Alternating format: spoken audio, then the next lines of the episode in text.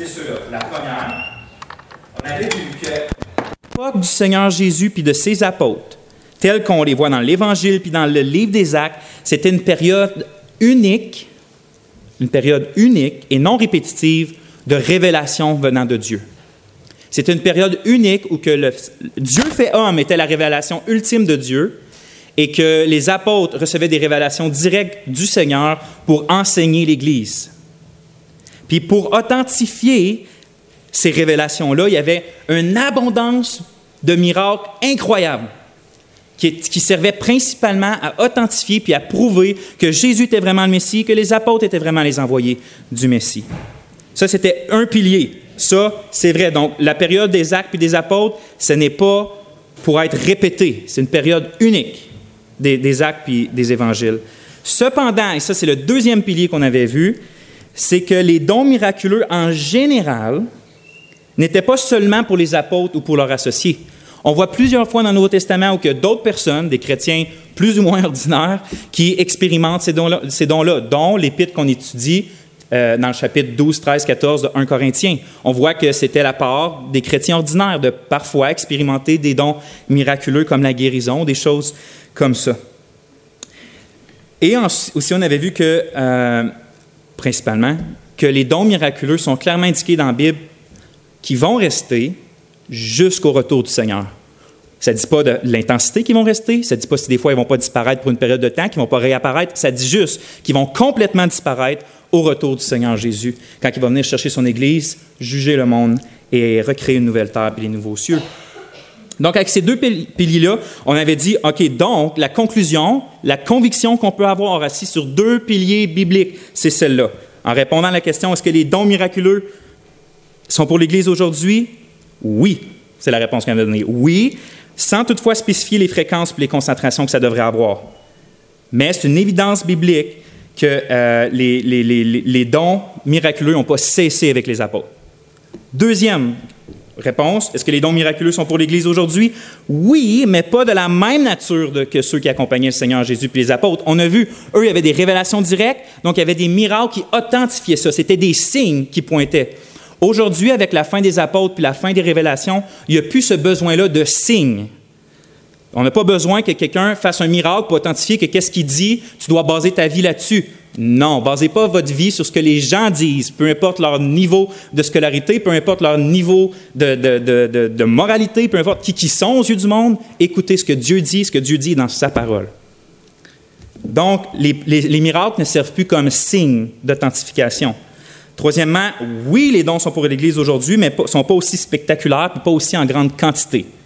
On peut s'attendre à ça s'ils ne servent plus de signe, s'ils ne servent plus à montrer que le Seigneur Jésus est vraiment le Dieu fait homme, s'ils ne servent plus à montrer que les apôtres sont vraiment ceux qui sont envoyés pour fonder l'Église, on n'a plus autant besoin de miracles. Mais finalement, on avait répondu que oui, les dons miraculeux sont pour l'Église aujourd'hui, parce que même s'ils ne servent pas de signes, ce n'était pas la seule utilité qu'avaient les signes.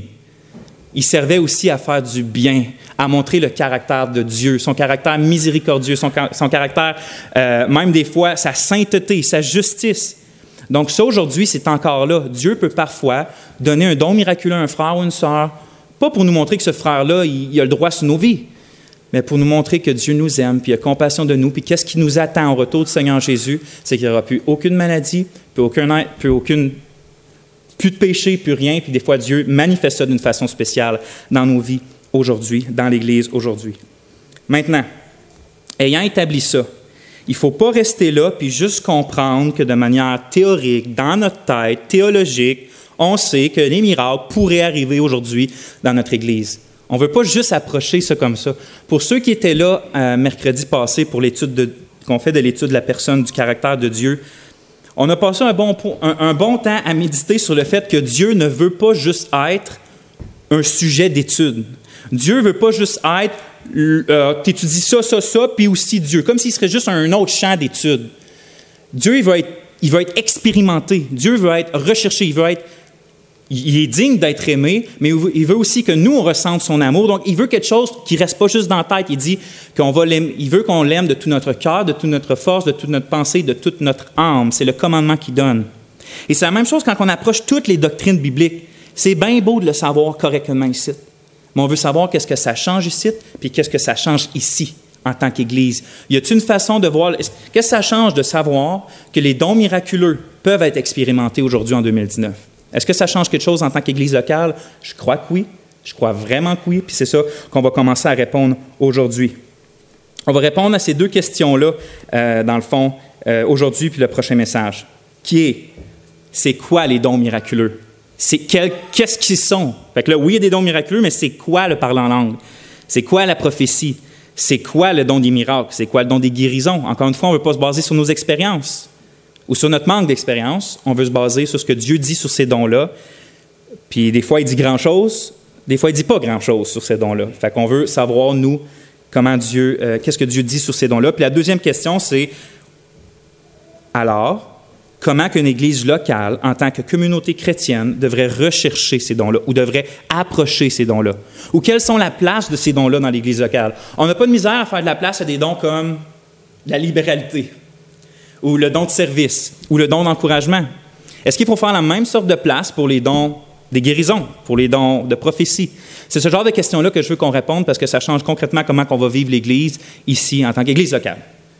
Puis on va commencer par la deuxième question qui est comment une Église devrait approcher ces dons-là avant de commencer à décrire les dons spécifiques. Aujourd'hui, Dieu voulant, on va avoir le temps de décrire qu'est-ce que c'est le don de la foi qu'on voit dans 1 Corinthiens 12, qu'est-ce que c'est le don des miracles, puis qu'est-ce que c'est le don des guérisons. Pas la semaine prochaine, l'autre, quand je vais revenir, on va parler de qu'est-ce que c'est le don des langues, puis de l'interprétation des langues, puis le don de la prophétie. on ne peut pas toucher, je ne veux pas passer encore 6-7 messages, à essayer de tout voir les dons miraculeux qu'il y a dans la Bible. Je pense que c'est les principales, que la plupart du temps, on a des, peut-être des divergences ou qu'on se pose des questions. Donc, c'est ceux-là que, dans la prière, j'ai décidé d'adresser. Mais on va commencer en répondre à la question comment une Église locale devrait approcher les dons miraculeux? Puis j'aimerais ça euh, qu'on prie avant de continuer.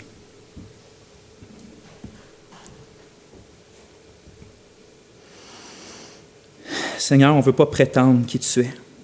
On ne veut pas prétendre qu'on sait. On ne veut pas prétendre qu'on a raison. On s'en se remet à toi. Parce que je crois vraiment, vraiment, Seigneur, que ça change quelque chose dans nos vies, dans notre vie d'Église, de comprendre ce que tu dis à propos des dons miraculeux, puis des dons en général. Merci d'être avec nous en ce moment, Seigneur, notre Dieu. Amen.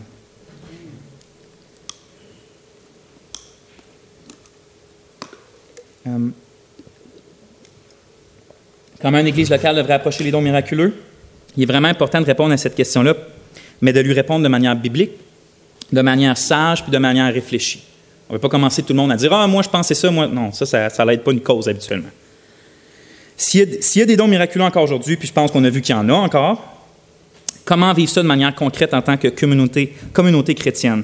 Puis en tant que responsable principal de cette église-là, j'approche vraiment ça d'une j'ai prié mes frères et sœurs cette semaine, ben, en fait, depuis que j'ai commencé ces messages-là, parce que je le fais vraiment avec une grande sensibilité euh, pastorale. Par ça, je veux dire que pour moi, je ne suis pas en train d'enseigner des étudiants. Pour moi, ici, on est toutes les brebis du Seigneur. On cherche tout à l'aimer plus, à lui obéir plus, à courir vers la cité céleste qui nous attend. Puis, on a des passés différents, on a des cultures différentes, on a des convictions différentes, puis on a des blessures différentes. Fait pour moi, je sais qu'en ce moment, dans l'Assemblée, par exemple, euh, ben en fait, pour certains d'entre nous, la question même des dons miraculeux, c'est quelque chose de beaucoup plus difficile que pour d'autres. Puis moi, je m'inclus là-dedans euh, parce qu'on a, certains d'entre nous, vécu de très, très, très, très, très mauvaises expériences.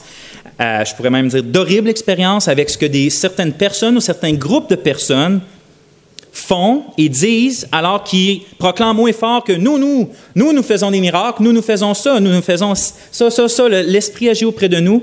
Puis, euh, donc, il y en a qui ont vécu, comme moi, des très mauvaises expériences, mais il y en a qui ont vécu plus que des très mauvaises expériences. Il y en a qui ont vécu des expériences traumatisantes, brisantes. C'est le cas de certaines personnes ici, puis peut-être qu'on croit que ce n'est pas si grave de se tromper sur la manière d'approcher les dons miraculeux, mais en fait, c'est tout le contraire. C'est tout le contraire. comme j'ai dit, il y en a dans notre assemblée en ce moment certaines personnes qui ont littéralement été traumatisées puis dont le passé est complètement brisé parce qu'ils ont fréquenté certains milieux qui prônaient ça puis ils ont complètement, totalement anéantis pour des années et des années et des années. Puis ensuite de ça, tu revois ces membres-là qui aiment toujours le Seigneur, qui veulent toujours marcher, mais il faut que tu les prennes par des petites miettes, puis tu essaies de reconstruire, puis ça prend des années et des années et des années avec l'aide de l'Esprit puis la grâce de Dieu pour réussir à, que cette personne-là puisse euh, avoir une vie chrétienne normale, pour ainsi dire. C'est quelque chose d'important. On ne veut pas répondre à la légère. On ne veut pas dire, on veut pas croire que tout le monde qui dit avoir toutes sortes de miracles, toutes sortes de dons, hein, ça veut dire que c'est vrai, ça veut dire on s'en va là-bas puis on ne fait pas attention. Non, non, non, non. C'est pour ça que moi, dans mon passé, j'ai voulu euh, pas répondre, en fait, vu que j'avais eu des mauvaises expériences avec certaines personnes, j'ai voulu euh, juste pas répondre à la question. Comme genre, je ne vais même pas l'approcher, la question, j'ai ma conviction, mais j'en parlerai à personne. Mais en fait, ça ne pas aidé la cause. Parce que l'espèce de brouhaha, l'espèce d'incompréhension qui peut tourner l'entour de certains groupes, puis tout, reste là.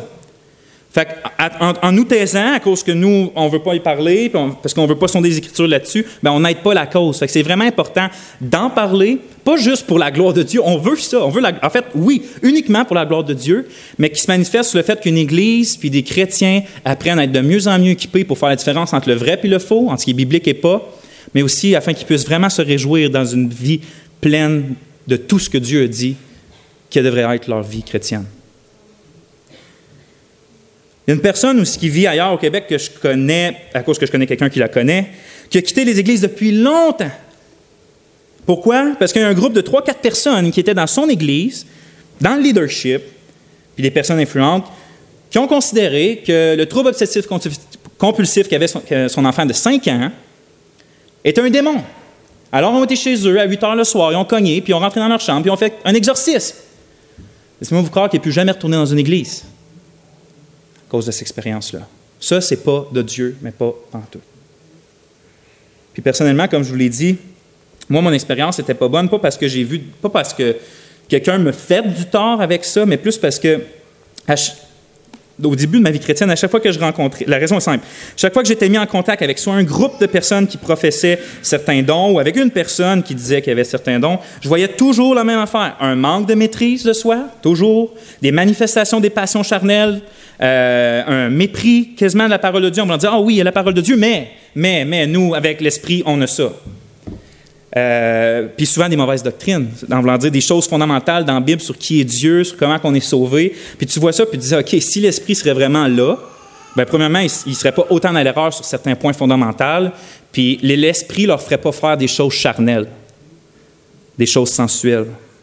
Fait que moi, c'était ça ma mauvaise expérience. J'ai fait, oh, non. Fait que moi, au lieu d'étudier les Écritures pendant bien longtemps sur ce sujet-là, j'ai fait Paf! Je m'en vais dans l'autre bord. C'est pas vrai, ça n'existe pas, il n'y a pas de don miraculeux, c'est tout de la foutaise. C'est pas une très bonne réaction non plus de ma part. Ça, je vous l'ai déjà parlé. Donc, je prie Dieu que, euh, je prie que Dieu nous donne d'être enseignés dans ces messages-là sur la manière, parce qu'il y a vraiment une manière d'approcher les dons miraculeux sans faire l'extrême que j'ai fait. Sans faire l'extrême que j'ai fait. Puis des fois, c'est un moyen de défense, l'extrême parce qu'on était blessé, donc on s'en va dans l'autre extrême. Mais je prie que Dieu puisse aider les personnes qui ont été comme ça de marcher tranquillement au rythme que Dieu va considérer, mais vers la bonne direction dans laquelle la Bible nous pointe pour chercher, puis apprécier, puis désirer les dons miraculeux dans nos vies en tant qu'Église. Mon premier point, je vais vous faire tourner dans 1 Corinthiens 12, 28, 31. 1 Corinthiens 12, 28, 31.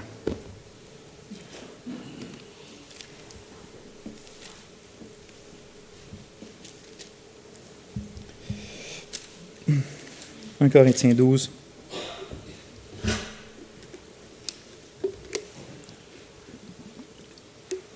Pas que personne se mêle, habituellement, depuis le début, j'ai prêché pas mal dans la nouvelle édition de Genève. Aujourd'hui, parce qu'il y a quelques euh, subtilités qui rendent, à mon sens, mieux le grec euh, dans la version que j'utilise habituellement, la, bonne semence, euh, qui est la Derby revisée. Je vais utiliser celle-là aujourd'hui. Donc, si vous voyez quelques mots différents, c'est simplement parce que j'utilise cette version-là aujourd'hui. Donc 1 Corinthiens 12, à partir du verset 28 jusqu'au verset 31.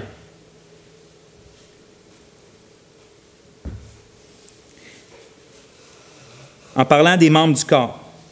Et Dieu les a placés dans l'assemblée, dans l'Église, en premier lieu des apôtres, en deuxième lieu des prophètes, en troisième lieu des docteurs, ensuite des miracles, ensuite des dons de grâce, de guérison, des aptitudes à aider ou à guider, diverses sortes de langues.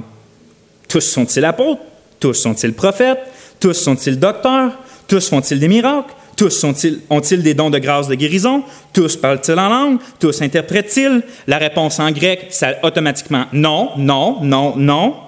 Verset 31, Or, désirez avec ardeur les dons de grâce plus grands ou les dons spirituels. Et je vous montre encore un chemin bien plus excellent, qui est celui de l'amour. La première chose que j'aimerais vous faire remarquer dans ce passage-là, c'est le mot euh, désirer avec ardeur, qui est traduit dans ma traduction, désirer avec ardeur. Vous, c'est quoi dans, la NEG? Aspirer au don? OK.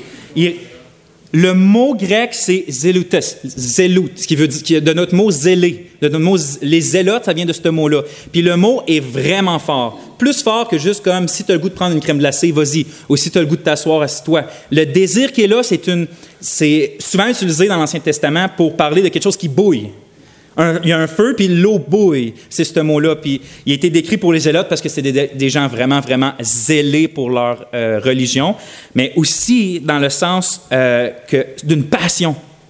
Quelque chose qui, on est vraiment passionné à propos de. Le mot est parfois utilisé de façon négative dans le Nouveau Testament pour parler d'un envie que tu quand tu envies quelqu'un, tu as genre un désir fort parce qu'il y a quelque chose que tu n'as pas, puis ça, ça te pousse à le mépriser souvent. Mais cette passion-là que tu as vouloir d'avoir la chose que tu n'as pas, c'est le même mot. C'est juste qu'il est utilisé de façon négative. Là, maintenant, Paul, il dit, puis je crois que la version que j'utilise, je la rends assez bien, désirer avec ardeur. Puis moi, je vais utiliser aujourd'hui le mot passionné. Le mot passionné. Puis le premier point, la façon que comment que l'Église devrait approcher la question des dons spirituels, mais des dons miraculeux aussi, c'est d'en être passionné d'en être passionné. Le problème avec les Corinthiens, c'était pas que leur passion pour les dons était en soi mauvaise, parce que Paul va les reprendre depuis le chapitre 12 jusqu'au chapitre 14. Il va les reprendre, mais il ne les reprend pas sur leur passion en soi. Les gens, les Corinthiens étaient passionnés, mais pas pour tous les dons. Ils étaient passionnés pour un don en particulier, qui était le don des parlants en langue, puis ils n'étaient pas passionnés d'une façon spirituelle, il était passionné d'une façon charnelle, et c'est ça que Paul veut l'attaquer. Il dit la façon que vous désirez les dons spirituels, pas parce que vous les désirez que c'est mauvais, parce que la façon que vous les désirez, c'est charnel, c'est pas bon. Puis il était charnel d'au moins trois façons. La première, c'est que la motivation de rechercher et de désirer les dons spirituels, c'était trouver sa motivation. En fait, eux, ils trouvaient leur motivation dans l'égoïsme puis dans l'individualisme. Eux, ils voulaient des dons les, plus pas nécessairement les meilleurs, pas nécessairement les plus édifiants, mais les plus en vue, ceux qui paraissaient que tu étais, tu étais vraiment dirigé par Dieu, toi, juste parce qu'il voulait être élevé. Je veux que mes frères considèrent que moi, je suis vraiment un homme ou une femme spirituelle. Moi, je veux qu'on mette en avant l'Église parce que j'ai ce don-là. Donc, très individualiste. Ah, parce que moi, comme Paul, l'argument qu'il va utiliser juste avant, c'est ah, parce, parce que je suis une tête, je n'ai pas besoin des pieds. Parce que moi, je suis une tête. Moi, j'ai le don de parler en langue. Puis ceux qui ont le don de service en bas, ben, ils peuvent bien aller en bas. Donc, Paul va les reprendre parce que leur passion était mauvaise, parce qu'elle trouvait sa motivation dans l'égoïsme puis l'individualisme. La deuxième raison pourquoi leur passion était charnelle, c'est qu'elle était fixée sur quoi? Sur le don eux-mêmes. Leur, passion était fixée sur les dons eux-mêmes. En fait, sur certains dons particuliers, comme j'ai dit. Les Corinthiens ne semblaient pas être passionnés parce que, euh, après le don de libéralité qui est de donner librement à nos frères et sœurs qui sont dans le besoin. Il n'était pas euh, passionné par le don de service non plus, il était juste passionné par le don euh, qui paraissait extraordinaire à leurs yeux, qui était le parler en langue. Donc pour eux, ils étaient motivés par leur égoïsme, leur individualisme et leur orgueil, puis ce qu'ils recherchaient, c'était rien d'autre. Le but de leur recherche, c'était le don lui-même. Pas ce que le don peut apporter, on va le voir, mais le don lui-même. Troisième chose, c'est que le, pourquoi leur euh, passion était charnelle, parce que le seul résultat, le seul fruit qui sortait de ça, c'était de l'orgueil puis de l'apitoiement. On l'a vu ça dans les derniers messages. Certains, à cause qu'ils n'avaient pas ce don-là, disaient Ah, moi, je n'ai pas ce don-là, donc je suis vraiment inutile. Puis d'autres disaient Ah, parce que moi, je suis ce don-là, vous êtes tous inutiles, sauf moi. Donc, la seule, leur passion pour certains dons était charnelle parce qu'elle produisait de l'orgueil et ou de l'apitoiement sur soi. Donc, le but de Paul c'est de corriger leur approche des dons de grâce, des dons spirituels. Il ne veut pas enlever leur passion. Il y a du monde qui pense ça. Ils pensent que Paul reprend leur désir même de vouloir les dons spirituels, les dons miraculeux. Mais ce n'est pas ça le but de Paul. Ce n'est pas d'enlever leur passion, c'est plutôt de sanctifier leur passion. C'est d'apporter leur passion, arrêter d'être charnel et de s'élever au niveau du Seigneur Jésus pour pouvoir aimer, d'être passionné à propos des dons spirituels d'une manière biblique, d'une manière qui honore Dieu et les frères et sœurs. Il dit, ah, désirez avec ardeur, soyez passionnés. Des dons de grâce les plus grands. Et je vous montre encore un chemin bien plus excellent. C'est pour ça que le chapitre 13 existe, le chapitre sur l'amour juste après. C'est dans le contexte des dons spirituels. Parce qu'avant de continuer à parler des dons, comme la prophétie du parler en langue, parce qu'il va en parler au chapitre 14, mais au chapitre 13, il veut que les Corinthiens comprennent que le but des dons, on l'a vu, puis je vais le répéter autant de fois qu'il faut, le but des dons, parce que c'est là qu'autant de personnes se trompent, le but des dons, c'est l'amour. Le but des dons, c'est l'amour. Il veut que leur passion pour les dons passe de charnel à spirituel, dans le sens où ils vont passer à l'amour propre, l'amour de soi, à l'amour de Dieu, puis l'amour du prochain. C'est pour ça qu'il va conclure sa discussion sur l'amour, 14, verset 1. Il va écrire Poursuivez l'amour. Il finit comme ça. Fait qu'il parle des dons miraculeux, il dit Désirez les dons, je vous montre une voie plus excellente. Rac, l'amour. Là, il dit Poursuivez l'amour et désirez les dons spirituels verset, chapitre 14, 1. Donc, au lieu que leur passion trouve sa motivation dans l'égoïsme et l'individualisme, il veut qu'elle trouve sa motivation dans l'amour pour son prochain. Il veut qu'ils soient passionnés pour les dons, mais pas pour eux, pour l'autre à côté, par amour. Au lieu que, deuxièmement, il veut que leur passion, au lieu d'être fixée sur les dons eux-mêmes, il veut qu'ils soient fixés sur la manifestation de Dieu, la manifestation de l'Esprit, verset 7, verset 6, puis sur l'utilité commune, sur l'édification des frères et des sœurs. Donc, au, lieu de fixer le don pour le don, wow, moi j'aime le don, je veux le don, non, moi j'aime mon frère, puis peu importe le moyen qui peut arriver pour l'édifier lui, puis manifester Dieu dans ma vie, dans sa vie, je vais prendre le moyen qu'il faut. Donc, dans le contexte, les dons spirituels. Puis troisièmement, au lieu de produire de l'orgueil puis de l'apitoiement, cette genre de passion-là pour les frères, cette passion-là pour les dons, je veux dire, qui est motivé par l'amour et qui fixe les frères, va produire de l'édification mutuelle. De l'édification mutuelle. Donc, l'unique façon pour de vrai d'être passionné d'une manière vraiment spirituelle puis biblique pour les dons en général et les dons miraculeux, parce que Paul ne se concentre pas juste sur les dons miraculeux, mais il en parle, et donc d'en être passionné dans le contexte d'amour. Si on est passionné pour un don, peu importe lequel, dans un autre contexte que de celui de l'amour, on manque le but, puis on va aller à la dérive. Puis on va faire vivre aux autres ce que déjà des frères et des sœurs ont vécu ici, d'être complètement brisés par des folies. Alors oui, moi, frères et sœurs, je veux, puis ma prière, c'est que l'Assemblée chrétienne de Noranda devienne une église qui est passionnée. Pas juste qui sait que ça devrait être important, pas juste qui dit que ça devrait être important, mais que dans leur cœur et dans leur vie est passionnée pour n'importe quelle manifestation de l'esprit. Puis quand je dis ça, je ne parle pas juste de manifestation, les lumières se choqué. Je parle de toute manifestation spirituelle de l'esprit qui est les fruits de l'amour, de la joie, de la paix, de la douceur, de la maîtrise de soi et les, dons spirituels et les dons miraculeux. Je veux qu'en tant qu'Église, on soit ardemment passionné à propos de ce sujet-là. Pourquoi? Parce que c'est ça que Paul écrit là. Désirer ardemment les dons de grâce les plus grands. Je veux qu'on soit passionné. On doit être passionné. Parce que Paul, un petit peu plus loin, la façon qu'il écrit dans le grec, c'est un impératif. Désirer, c'est un ordre. C'est pas juste si vous avez du temps, c'est pas juste si ça vous tente, c'est un ordre d'être passionné pour les dons spirituels en général. Donc cette Église-là, si elle veut marcher dans les voies du Seigneur, comme le Seigneur le commande, on doit être passionné pour les dons spirituels.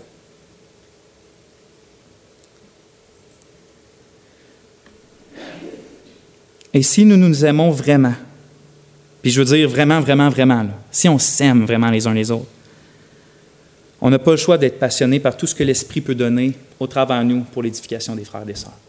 Si on s'aime vraiment, on ne va pas juste faire une croix sur certaines catégories de choses. On, on va vouloir absolument tout ce que l'Esprit peut donner aux frères et sœurs au travers de nous pour leur édification, pour leur bien.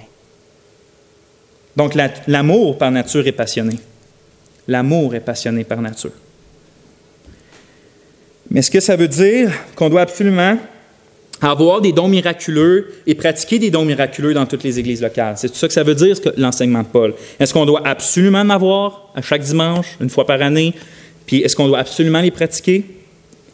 Ma, réponse, est il y a juste Dieu qui le sait. C'est lui qui est au contrôle. C'est lui qui donne des dons comme bon lui semble. Puis il me semble qu'il ne donne pas tous les dons à toutes les églises, à toutes les époques. Donc oui, on veut le désirer, on veut être passionné avec ça, mais il ne faut pas tout de suite conclure qu'il faut absolument tous les dons miraculeux à chaque dimanche, à chaque année dans notre Église. Il faut pas... Vous voyez, là, on passe Ça, on le croit qu'il faut être passionné, mais on ne veut pas passer tout de suite à la conclusion. Ah, donc, dimanche prochain, on doit euh, tout essayer de se guérir. Ce n'est pas nécessairement ça. Dieu donne les dons. Dieu dispose les membres dans le corps de la façon qu'il le veut, quand il le veut, pour les raisons qu'il le veut.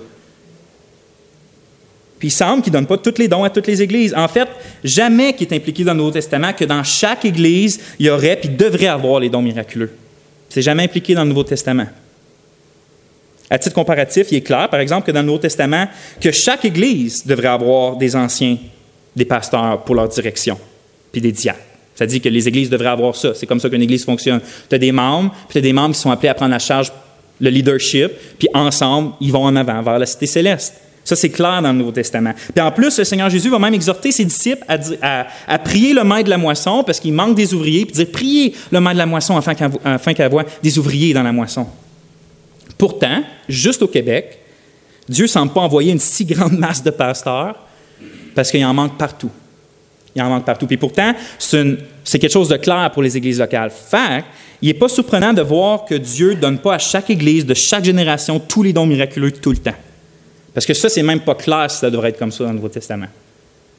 Il n'est juste pas surprenant. Je dis pas, vous voyez, là, j'essaie juste de me garder en milieu. Je sais pas de dire qu'il faudrait, qu'il faudrait, puis je sais pas de dire, ah, si Dieu il l'a pas fait euh, dans les dix dernières années à l'Assemblée chrétienne de Rwanda, ça veut dire qu'on n'aura pas. Nous, on est une église qui n'a pas de don miraculeux. C'est pas ça que je veux qu'on conclue non plus. Je veux juste dire, concluons pas qu'il devrait absolument en avoir. Laissons Dieu être Dieu. Mais soyons passionnés pour ces dons-là, par exemple. Parce que c'est ce qu'on vient de voir qui devrait être clair, de désirer passionnément toute manifestation spirituelle au milieu de nous qui pourrait produire du bien puis de l'édification, même les dons miraculeux, même celui des miracles, même celui de la prophétie, même tous les dons miraculeux. Puis peut-être que Dieu, selon sa sagesse, selon sa souveraineté, ça veut dire qu'il contrôle toutes choses, peut-être qu'il va nous en priver dans la CRN, peut-être. Mais peut-être que selon la même sagesse, selon la même souveraineté, peut-être qu'il va les faire abonder au milieu de la CRN. J'en ai aucune idée, puis je crois qu'il y en a ici, il n'y a personne qui a aucune idée des voies secrètes de Dieu, puis qu'est-ce qu'il veut faire à chaque instant. C'est Dieu qui décide, comme Paul va l'écrire à maintes et maintes fois à l'Église de Corinthe, chapitre 12, verset 11, mais le seul et même Esprit opère tout cela, distribuant à chacun en particulier comme il lui plaît. Qui qui décide? L'Esprit chapitre 12, verset 18, Dieu a placé les membres, chacun d'eux dans le corps comme il a voulu. C'est Dieu qui décide, c'est Dieu qui veut. Là, quelqu'un pourrait dire, mais ça fait aucun sens que Paul dit aux Corinthiens qu'il faut désirer ardemment, être passionné à propos des dons de grâce les meilleurs, mais quand, si c'est vraiment Dieu qui décide puis qui opère toutes choses, ça fait aucun sens, là. Pourquoi, pourquoi désirer quelque chose? C'est Dieu qui les donne. Mais mon ami, si tu te poses ce genre de questions-là, dans la Bible, tu n'as pas fini. Tu n'as vraiment pas fini de te poser ce genre de questions-là parce que absolument tout dans la Bible a ce genre de, de, non-sens à notre tête, à nous. Parce que Dieu dans la Bible opère absolument toutes choses. Par exemple, c'est écrit dans la Bible, Sachez donc que c'est moi qui suis Dieu et qu'il n'y a point de Dieu près de moi. Je fais vivre et je fais mourir. Je blesse et je guéris et personne ne délivre de la main. C'est Dieu qui décide, là c'est moi qui le dis, c'est Dieu qui décide de la mort et de la maladie, de la vie et de la guérison. Ça, c'est entre les mains de Dieu. Ça ne veut pas dire que ça ne peut pas être d'autres moyens, comme un démon ou, n'importe quoi, mais au bout de la ligne, c'est Dieu. S'il veut pas que tu sois malade, tu ne seras pas malade. Puis s'il veut que tu meurs, tu vivras pas. C'est Dieu qui dirige. OK? Mais ça veut-tu dire qu'on doit être là, puis juste dire comme Dieu décide tout? C'est comme, puis juste pas bouger, puis pas, pas rien faire, puis ça veut dire que si on est dans la maladie, on prie pas Dieu pour nous libérer. Non, c'est pas la conclusion de la Bible. Dieu dit, prie-moi quand tu es malade. Invoque-moi, puis vois si je vais te délivrer. Supplie-moi, confie-toi en moi. Confie-toi en moi. C'est ce qui va, même s'il écrit que toute chose concourt au bien de ceux qui aiment Dieu, de ceux qui sont appelés selon son dessein, c'est-à-dire que Dieu, peu importe s'il nous arrive du mal ou du bien, tout ça, la façon que Dieu dirige les choses pour ceux qui sont ses enfants, tout ça va aboutir à leur plus grand bien. Mais ça ne veut pas dire qu'on ne peut pas prier Dieu si on est persécuté ou si on est en prison pour dire ah, Dieu, si mon ennemi, si mon ennemi m'emprisonne, c'est parce que tu veux, donc je vais rester en prison, tout simplement. Tu peux vouloir dans ton cœur être confiant puis te reposer dans le fait que Dieu est souverain. Oui, Amen. Donc, Je sais que c'est pas à cause que Dieu voulait pas m'envoyer en prison, puis là, là mais, Satan était plus fort que lui, fait que là, non, c'est pas ça. Oui, Dieu a voulu que tu ailles en prison dans un sens, mais tu peux l'invoquer pour que dans un autre sens, il veut qu'il sorte de prison puis qu'il te fasse sortir de prison. Euh, David, quand il se faisait courir après Saül, puis il s'était caché dans une ville, je m'en souviens plus, je ne vais, pas dire le nom parce que je ne vais pas me tromper, puis qu'il a appris que, euh, Saül venait. Il n'a pas fait Ah, Dieu t'a décidé dans ta souveraineté que Saül allait m'avoir dans cette ville-là. Non. Il est parti à course, puis il a changé de ville, puis il était se caché ailleurs. Donc, oui, la Bible affirme la souveraineté de Dieu, mais affirme aussi comment qu'on doit vivre chaque jour. Puis Paul priait pour que la parole soit efficace. Puis Paul priait pour que les Israélites, qui étaient durs de cœur, puissent être convertis. Puis Paul faisait absolument tout à son pouvoir. Mais le soir, comme Charles Spurgeon a déjà dit, il allait s'endormir. Puis la souveraineté de Dieu était un oreiller sur lequel il pouvait s'endormir en paix, sachant que Dieu est au contrôle au bout de la ligne. C'est la même chose avec... Euh, je veux dire, on désire, on demande, on œuvre, mais dans le fond, au bout de la ligne, on se confie puis on se soumet à celui qui dirige. C'est la même chose avec le mariage, c'est la même chose avec les enfants, c'est la même chose avec la maladie, c'est la même chose avec le travail, c'est la même chose avec l'évangélisation, puis c'est la même chose exactement avec les dons spirituels. Fait que disons pas, ça n'a pas de sens que Dieu nous dit d'être passionné avec les dons spirituels, mais en même temps que c'est lui qui les donne. Oui, c'est vrai, c'est le même dans toute la Bible. Puis je ne sais pas nécessairement vous expliquer comment ça marche, c'est ça dans la Bible. Puis je suis bien content de ça parce que ça fait que je suis, suis pas froid, je recherche Dieu de tout mon cœur, puis en même temps, je sais que mon Dieu contrôle toutes choses. C'est la première chose d'être passionné à propos des dons spirituels. C'est la première façon que l'Église devrait chercher les dons spirituels, les dons miraculeux. Deuxième façon, c'est de pas, qui, qui, découle de celui-là, si on doit être passionné pour, on deuxième point, de ne pas les empêcher et de ne pas les mépriser. On doit être passionné pour, donc on ne les méprise pas, puis on ne les empêche pas. C'est écrit, chapitre 14 d'un Corinthien, versets 39 et 40. Ainsi, mes frères, ça c'est la fin, fin, fin de la discussion des dons spirituels. Ainsi, mes frères, en conclusion, mes frères, encore une fois, désirez ardemment, soyez passionnés pour les dons spirituels. Non, désirez ardemment prophétiser. Ainsi, mes frères, désirez ardemment prophétiser, qui est un don miraculeux, et n'empêchez pas le parler en langue, mais que tout se fasse avec bienséance et avec ordre. 1 Thessaloniciens chapitre 5, verset 20, N'éteignez pas l'esprit, ne méprisez pas les prophéties, mettez tout à l'épreuve, retenez ce qui est bon. Donc, on ne doit pas à être seulement ouvert à la possibilité du miracle en général. On croit toujours que Dieu peut faire un miracle, Dieu est Dieu. Mais il ne faut pas juste croire puis s'attendre à cette possibilité-là que Dieu directement agit pour faire un miracle. On doit être aussi ouvert à la possibilité que Dieu œuvre et agisse de manière miraculeuse par un frère ou par une sœur. Donc, pas juste de façon générale et, abstraite, même si Dieu des fois fait ça. Dieu des fois va, faire qu'un cancer, bam, en une journée est parti, puis il n'a pas utilisé personne. Mais on doit être ouvert à la possibilité que Dieu veut utiliser un frère puis une sœur. Parce que sinon, on ne parlerait pas de don miraculeux, on parlerait de miracle, tout simplement. Là, on parle de don miraculeux, donc un don donné à un frère ou une sœur pour un moment précis. Concrètement parlant, ça veut dire que si ton frère, par exemple, te dit qu'il croit avoir eu un songe ou une vision te concernant, mais de ne pas mépriser puis de ne pas l'empêcher, ce serait de au moins l'écouter.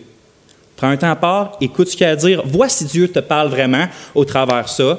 Si c'est n'importe quoi, c'est n'importe quoi. Si c'est pour toi, ce sera pour toi. Ne pas mépriser les dons miraculeux.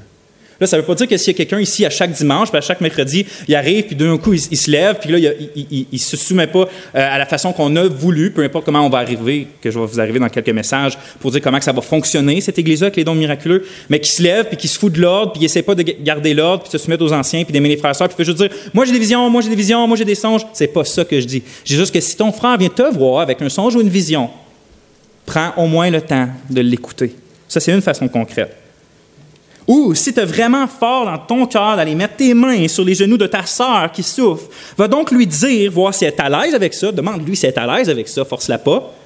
Demande-lui si elle est à l'aise, puis si elle n'est pas à l'aise, prie pour elle, va-t'en. Si elle est à l'aise, mets tes mains sur tes genoux, puis invoque Dieu pour la guérison au travers de tes mains, puis on va voir ce qu'on va voir.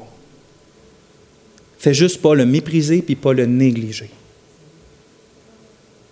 Si durant un groupe de prière le mercredi soir, d'une manière étrange, parce que des fois les dons miraculeux, c'est étrange, tu ressens fortement qu'il faut que tu prennes ton frère à part pour lui demander s'il y a une lutte difficile ces temps-ci dans ta vie, sans rien, sans rien préciser, je me sens, t'as-tu, mon frère, ça peut paraître bizarre, mais je sens vraiment, as-tu quoi de difficile dans ta vie en ce moment? Sois sage, approche-le pas bang, parce que c'est peut-être juste ta chair qui te dit des affaires, mais Peut-être que c'est Dieu qui veut parler à ton frère, sonde le terrain. Voyez, de ne pas mépriser, de ne pas négliger, d'être ouvert et passionné à propos de ces choses-là. on peut avoir cette approche-là dans les dons miraculeux. Voyez-vous, bien souvent, on, peut se leurrer nous-mêmes, puis il euh, y, a bien des choses qu'on pense qui viennent de Dieu, finalement, viennent de notre propre cœur. Même si on est bien intentionné, ça ne veut pas dire, c'est pas à cause qu'on veut faire du bien à notre frère que c'est nécessairement un don miraculeux. Même si on est bien intentionné, des fois, ça vient de notre chair, puis ça vient pas de Dieu. Bien, pas de notre chair, mais de notre cœur. Mais laissons pas la peur de nous tromper nous fermer la possibilité que Dieu agisse de cette manière-là dans l'Église locale. Laissons pas la peur de nous tromper sur certaines choses si c'est fait avec sagesse. Moi, si quelqu'un n'a pas peur de se tromper, puis que, comme je l'ai dit, qui crie tout le temps haut et fort ses affaires, je vais être le premier à aller voir ce frère-là puis lui dire. Mais de façon sage, de façon pleine d'amour et, et, plein de douceur et de joie et de vérité, ayons pas peur, la peur, laissons pas la peur de se tromper nous empêcher euh, que peut-être Dieu veut nous utiliser pour faire quelque chose la vie de notre frère ou de notre soeur. Ne l'empêchons pas et ne méprisons pas les frères aussi et sœurs qui croient avoir quelque chose qui vient de Dieu. Comme Paul le dit, mettez tout à l'épreuve. Il ne dit pas, ah, il peut avoir des choses pas bonnes, donc fermez-le, faites un shutdown dans l'Église, parle pas des, des dons miraculeux. Non, prenez le temps, observez, prenez la parole de Dieu, comparez, sondez, soyez sages. Si c'est bon, retenez-le. Si c'est pas bon, jetez ça dans la poubelle. Troisième point, comment on devrait le rechercher. On a vu être passionné, ne pas les mépriser. Troisième chose, ne pas essayer de les pratiquer. Ça peut être paraître contradictoire, mais je m'explique. Ne pas essayer de les pratiquer. Par nature, puis par définition, on semble oublier ça des fois, mais un don miraculeux, c'est quelque chose de spontané et de pas normal. OK? C'est quelque chose. Dans la Bible, ce qui, est, classé dans le miraculeux, c'est ce qui n'en pas commun. OK? Puis c'est quelque chose, comme on a vu, que Dieu décide de faire au travers toi. Puis c'est pas quelque chose que tu peux pratiquer. Par exemple, tu peux pas te pratiquer à avoir des visions. Tu peux pas te pratiquer à avoir des songes. Tu peux pas te forcer vraiment fort. Pierre, quand il était sur le toit, puis qu'il se reposait, puis attendait son lunch, il a eu une vision, mais c'est arrivé bang sur lui. C'est toujours, toujours comme ça, ça arrive dans la Bible. C'est pas quelque chose que tu peux, tu peux pas pratiquer à avoir des visions. Tu peux pas non plus euh, pratiquer le, parler en langue. Lisez les actes. Personne qui s'est dit, il a vu une gang là-bas pendant un an, il dit, je vais vraiment essayer de le faire parce que ça a l'air vraiment le fun. Non, quand c'est arrivé à la Pentecôte, bang! Les gens ont été remplis d'esprit, ont parlé en langue. Quand c'est arrivé avec euh, les disciples de Jean-Baptiste, même chose, bang, ils parlent en langue. Quand c'est arrivé avec les Samaritains, bang, ils parlent en langue. Quand c'est arrivé avec les païens, bang, ils parlent en langue. C'est quelque chose que tu ne peux pas pratiquer. C'est miraculeux. Ça ne veut pas dire que ça n'arrive pas. C'est juste que ça ne vient pas de toi. Ça vient directement. C'est un peu. C'est pas la même chose qu'avoir un don de libéralité ou un don de service. Ces dons-là qu'on peut classer pas miraculeux, mais tout aussi spirituel, mais plus à terre, on peut le dire, pas dans la session des miracles. C'est des choses qu'on peut pratiquer. Je peux étudier, moi, puis je peux, je peux comme la Bible dit, euh, faire sûr que j'étudie bien la parole pour être un ouvrier qui n'a pas à rougir, mais qui, qui est groundé, qui, est solide dans la parole. Mais tu ne peux pas faire ça, par exemple, avec le don des miracles. Tu ne peux pas pratiquer faire des miracles. Tu peux en faire, Dieu peut t'en faire faire un, mais si tu penses que tu peux pratiquer faire des miracles, tu peux pas aller dehors et dire euh, arbre, transforme-toi, montagne, déplace-toi, puis, et, puis là, ça marche pas, puis plus tu essayes, comme un muscle, plus tu vas réussir. C'est pas comme ça que la Bible présente le don des miracles. C'est pas comme ça que la Bible présente le don des guérisons non plus. C'est pas quelque chose que tu peux pratiquer. Ce que je veux dire, c'est qu'il y, y, a des milieux aujourd'hui qui te disent d'essayer de pratiquer certains dons miraculeux. Mais par nature et définition, un don miraculeux, c'est quelque chose qui t'arrive, qui est spontané, que tu as peut-être déjà expérimenté, puis que tu vas peut-être encore expérimenter, mais ce n'est pas quelque chose que tu peux faire arriver et pratiquer.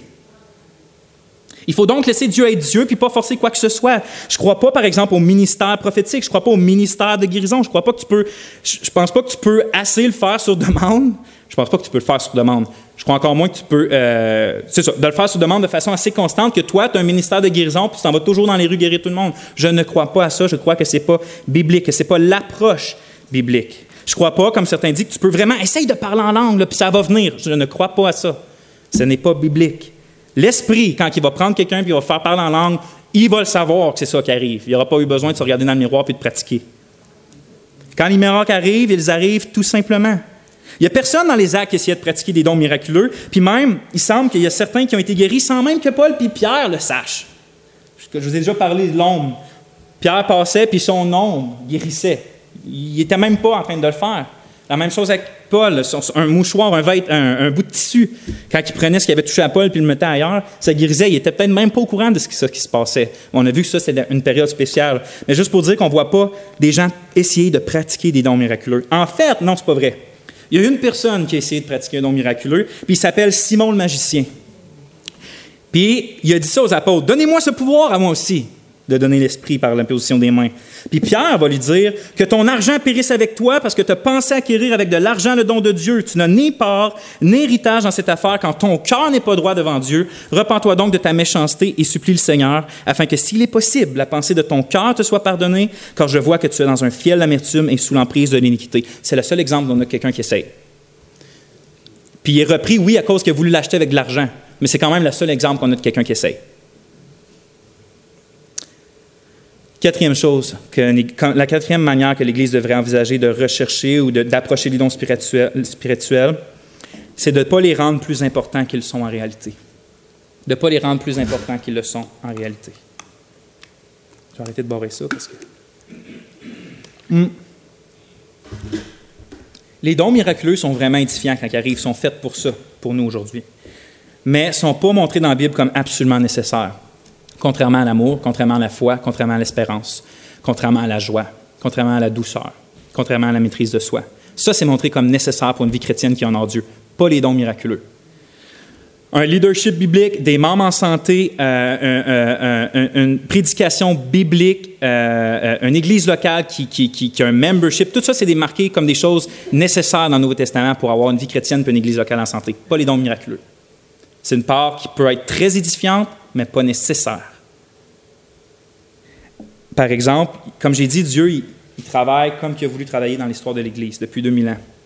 Puis, les plus grands, à part, mettons qu'on ne compte pas les actes, les plus grands réveils spirituels qui s'est passé en, Amérique ou en, Angleterre ou en France même, euh, se sont passés par des hommes qui, certains d'entre eux, les plus influents, croyaient même pas que les dons miraculeux étaient pour aujourd'hui des, certains de mes, modèles. Là-dessus, je n'ai pas la même conviction eux, mais vous voyez, c'est des gens qui n'allaient pas prôner ça. Et pourtant, Dieu les a utilisés grandement pour porter des églises, des églises qui sont encore là aujourd'hui, après 400 ans d'histoire.